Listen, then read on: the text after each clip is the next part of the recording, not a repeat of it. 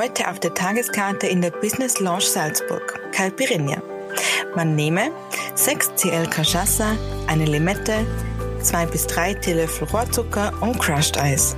Fertig ist der Cocktail für unseren Gast, Herr Dr. Striegel von der Firma Plenum, Gesellschaft für nachhaltige Entwicklung GmbH.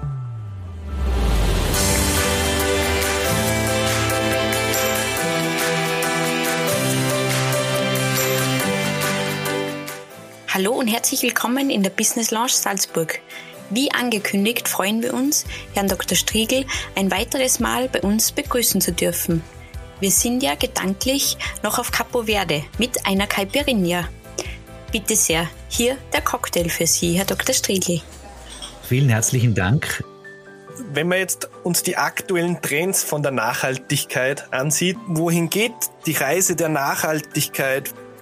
Ja, wir wissen alle, Digitalisierung zum Beispiel ist ein großer Trend, Artificial Intelligence. Also wenn diese Digitalisierung mit Sinn verkauft wird oder mit Sinn gemacht wird, äh, das ist so ein großer Trend. Also das heißt, sinnstiftende Digitalisierung. Also mit äh, Digitalisierung, Bits and Bytes mit, mit, mit Herz und Verstand.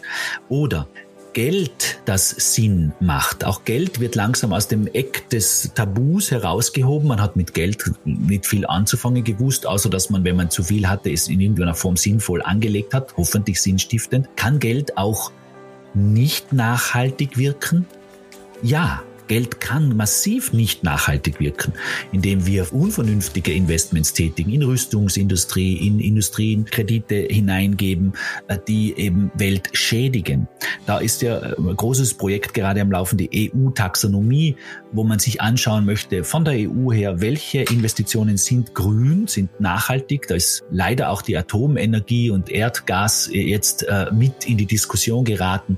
Ich sage, das macht wenig Sinn. Lass mich dazu aber jetzt nicht äh, hinreißen. Ich will vielmehr dafür plädieren, dass wir Menschen, die wir in Österreich mittlerweile sehr reich geworden sind, wir sind eine Generation von relativ reichen Erbinnen, wir haben kleinere und mittlere Vermögen, wir haben ein paar Zehn, ein paar hunderttausend Euro. Was tun wir mit diesen paar Zehn, mit diesen paar hunderttausend Euro? Was tun wir mit dem? Legen wir es auf den Bausparer? Was ja eine Gabe ist, wo ich das total un, ich, gebe das der Bank und gestalte nicht. Ich bin keine Gestalterin meiner eigenen Geldmittel. Oder wähle ich eine Ökobank aus, die sagt, mit deinem Geld stiften wir gute Kredite für soziale Unternehmungen, für biologische Landwirtschaft, für Bildungseinrichtungen, für Krankenhäuser. Ähm, ich bin auch durchaus äh, positiv geneigt, dass ich sagen will, Umweltcenter Raiffeisenbank Gunskirchen, ich berate Raiffeisen seit vielen Jahren, ich bin Mitglied im Nachhaltigkeitsrat von Raiffeisen Bank International und der Raiffeisen Capital Management. Ich bin beratend tätig bei Kepler Fonds.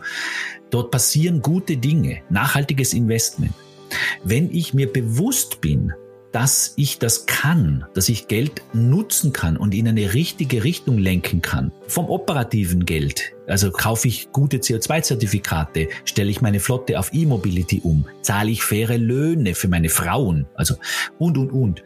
Tue ich das alles, also habe ich schon mal den operativen Geldfluss im Blick. Und habe ich auch noch den Veranlagungsgeldfluss im Blick. Was tut mein Geld, wenn es irgendwo herumvagabundiert als Bausparvertrag und in Doha oder egal wo in Beijing eine neue Fabrikshalle baut? Will ich mit meinem Geld in Doha ein Hochhaus bauen lassen? Na, vielleicht will ich das nicht. Vielleicht will ich eher am Landwirt in der Region unterstützen mit einer Regionalwert AG Aktie oder mit einem Vermögenspoolanteil, wo ich als Darlehen in einen Vermögenspool einzahle. Man sieht, Geld wird sehr lebendig und gestaltbar. Und da ist für mich dann plötzlich eine, eine neue Qualität drinnen und ich bezeichne das als Reichmut, reichmütig sein. Nämlich nicht in der Armut stehen, sondern reichmütig sein. Glauben Sie, dass es da schon sehr viel Transparenz in der Richtung gibt? Also zum Beispiel in Bezug auf die alternativen Investitionsformen? Oder glauben Sie, dass da noch viel Arbeit in Sachen Bewusstseinsschaffung geleistet werden muss? Also ich glaube, dass wir Geld aus einem Eck des Verborgenen, des ein bisschen Beschämten, aha, da reden wir nicht drüber, das zeigen wir einander nicht und so, darf das herausgehoben werden als ein wunderbares Mittel und Medium der Gestaltungskraft. Ich habe gar nichts gegen die Mächtigkeit und die Wucht und die Kraft und die Gewalt des Geldes. Geld hat eine gewaltige Kraft. Geld versetzt Berge, weil wir damit Bagger bezahlen können, damit Flüsse begradigen können. Aber wir können auch Flüsse wieder renaturieren. Wir können damit auch Wälder wieder anpflanzen. Wir haben ausgerechnet, dass die Nachhaltigkeit, um die Welt aus ökologischer Sicht nachhaltig zu machen, wir im Jahr nur wenige hundert Milliarden Euro, nur wenige hundert Milliarden Euro brauchen. Bei zig Billionen Bruttoinlandsprodukt der Welt insgesamt. Also wir brauchen ein, zwei, drei Prozent des Geldflusses, um die Welt ökologisch gesehen nachhaltiger zu machen. Also ich, ich, ich sage nicht, wow, boah, wer soll denn 200, 300 Milliarden Euro pro Jahr her, wo, wo wir das, das herholen? Ich sag, ja, das ist ja längst schon alles da. Das Geld ist ja sowieso da, das ist ja sowieso im Fluss. Also nehmen wir das Geld doch und verwenden es, also das Geld, das bereits fix im Fluss ist, und investieren in die richtige Richtung. Divestment ist so ein Stichwort. Divestment, also deinvestieren. Das Investment herauszunehmen aus der Öl, aus dem Öl, aus der Kohle und hineinzugießen in sinnvolle grüne Investments. Große Universitäten oder der Pensionsfonds von Norwegen hat sogar Norwegen ins eigene Statoil-Unternehmen die Gelder herausgenommen aus dem Ölgeschäft und hineingegeben in Wind, Offshore, in Solar und in andere Energietechnologien. Ja, also wenn die Pensionsfonds von Norwegen das können, aus dem eigenen norwegischen Ölunternehmen das Geld abzuziehen, ja, dann kann ich als Privater ja wohl hoffentlich auch mein Geld statt auf den Bausparer zu legen, in irgendwelche Nachhaltigkeitsfonds, jetzt sage ich von der erste Sparinvest über Kepler, über Raiffeisen, über was auch immer, wie Union und wie sie alle heißen, nehmt irgendwas und wenn die Volksbank äh, ein Produkt auflegt, nehmt es bitte von der Volksbank und wenn ihr bei der Bank Austria seid, geht's zur Bank Austria und sagt, ich hätte gern mein grünes Konto. Ich rufe nicht auf, die Bank zu wechseln oder den Berater zu wechseln, aber ich rufe auf, macht's mit euren Beraterinnen echt einmal ein gescheites Gespräch und sagt, hallo, ich meine, ihr habt ja doch alles schon nachhaltige Produkte. Und alle großen Banken haben nachhaltige Produkte mittlerweile. Alle. Da ist ja keine hinten. Das ist ja gut. Das ist ja die gute Nachricht. Ich kann auch zur Oberbank gehen und sagen, hey, macht ja nichts zur Nachhaltigkeit. Na ja, da hätten wir schon was. Ja, dann machen wir das doch. Also wacht auf, liebe Menschen. Werdet mündig in Bezug auf euer Geld. Da würde uns jetzt auch natürlich interessieren, warum ist diese Situation, wie sie ist? Ja? Warum gehen die Leute nicht zum Bankberater und sagen, sie wollen nachhaltige Produkte? Ja, weil Geld tatsächlich eines der letzten Geheimnisse ist. Wir haben eine sexuelle Revolution gehabt vor 50 Jahren und haben die Sexualität, sprich, wie, ob wir jetzt äh, hetero oder bi sind, ob wir schwul oder lesbisch sind oder ob wir queer sind oder was auch immer, mittlerweile in die Gesellschaft gießen können. Wir haben heute in der Werbung im Hauptabendprogramm ein Viagra-Produkt für, für den Mann und eine Klitoris-Creme für die Frau im Hauptabendprogramm. Unsere Eltern vor 20 Jahren hätten sich in Grund und Boden geschämt, was wir da, was wir da bringen, was wir bringen. Da hat dass der Mann ein bisschen einen härteren Penis bekommt, boah, wie, boah, dass die Frau ein bisschen eine zartere Klitoris, uh, das, boah, das, das, das darf man ja überhaupt nicht. Heute wäre man schon noch ein bisschen rot um, um die Backen. Aber die sexuelle Revolution hat es geschafft. Und wieso erzähle ich so viel zur sexuellen Revolution? Weil die Geldrevolution, in diesem Sinne das Bewusstsein, wie gehen wir mit unserem Geld um, noch aussteht. Ich gehe nicht zum Nachbar rüber und rede über den Zaun. Na, wissen Sie, haben Sie jetzt, haben Sie, was, 500 Euro im Monat tue ich immer weg, das gebe ich auf ein nachhaltiges äh, Mikroprojekt in, in, Afrika, da unterstütze ich so die Mikro-Eukokreditbank und so.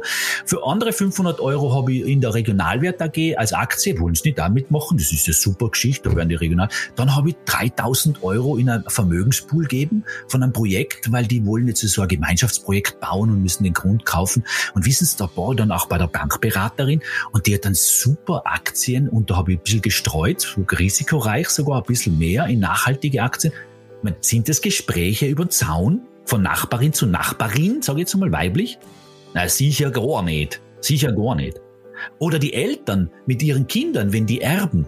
Da ist ja noch so viel Gewirks und Murks und, und Nichtgespräch und An Analphabetismus. Also wir sind in Bezug auf Geld Analphabeten. Wir sind Wir sind, wir haben nicht gelernt, über Geld und zu reden, mit Geld zu reden und mit Geld zu wirken. Wir sind also sehr armselig. Und weil wir das nicht können, möchte ich es noch einmal betonen. Äh, was wir brauchen, ist Reichmut. Nicht Armut, sondern Reichmut. Wir müssen reichmütige Menschen werden. Nämlich Menschen, die mit ihrem Vermögen auch etwas vermögen. Also die mit ihrem Vermögen etwas vermögen, also etwas tun können, etwas machen können. Und das ist für mich mutig, wenn ich, wenn ich, wenn ich ein Geld nehme und, und das platziere und irgendwelche Ziegen kaufe in Afrika und Wälder schütze in Kolumbien und irgendwelche einen Baugrund in der Nachbarschaft unterstütze. Und wenn ich mal denke, mal ja, weh, so viel geerbt, also was, pff, die meisten Leute, die viel geerbt haben oder die viel Geld verdienen, die haben einen Frust und die wollen sich lieber widmen mit der Farbe ihres Autos oder mit, mit den Dachschindeln, aber nicht mit dem Geld. Geld ist sowas von buh, boah, nee, bitte nicht. Und ich sage jetzt bewusst äh, hier in diesem Milieu, weil Sie sind mit dem Geld Ihrer Kundinnen ja zu Gang.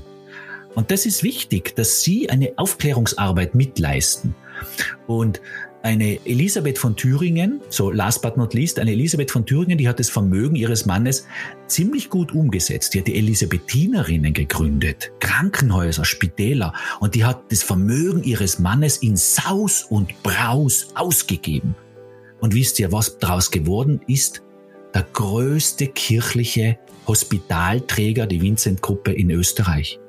Tausende von Menschen, die gepflegt werden, weil eine Frau vor 500 Jahren reichmütig war, weil sie das, das Vermögen ihres Mannes genutzt hat, um Leuten zu helfen, sie zu pflegen, sie zu speisen, sie aus der Armut herauszuholen.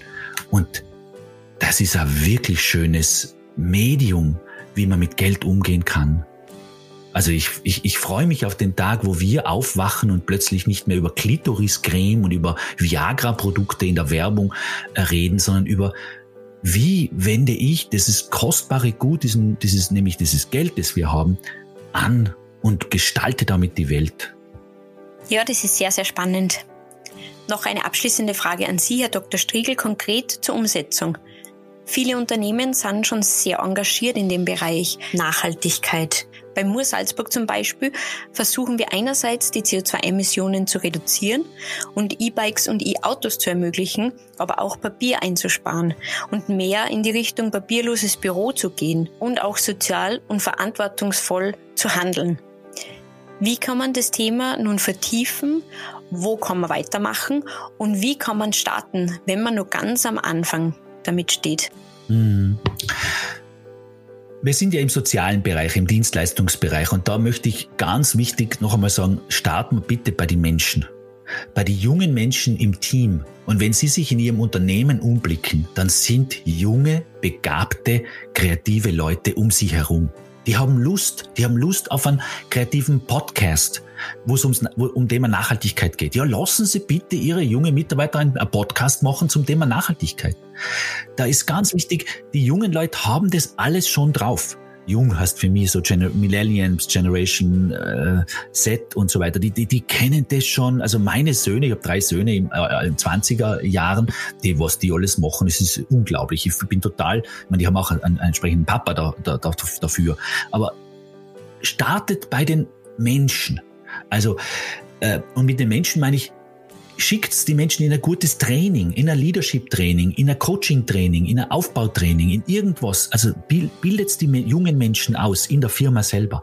Erlaubt kleine inkrementelle Schritte. Natürlich kann man einen Kaffee auf Fairtrade-Kaffee umstellen. Natürlich kann man einen Ökostrom einführen. Aber lasst die Menschen, sprich äh, äh, nicht von Top-Down, der Chef sagt jetzt, okay, jetzt führen wir Dienstfahrräder ein und wir schaffen alle Autos ab. Nein, das ist ja hierarchisch, das geht ja sowieso nicht von unten die Neigung, äh, sagt mir der Ottmar Hill, ein lieber Mentor, die Neigung schlägt die Eignung.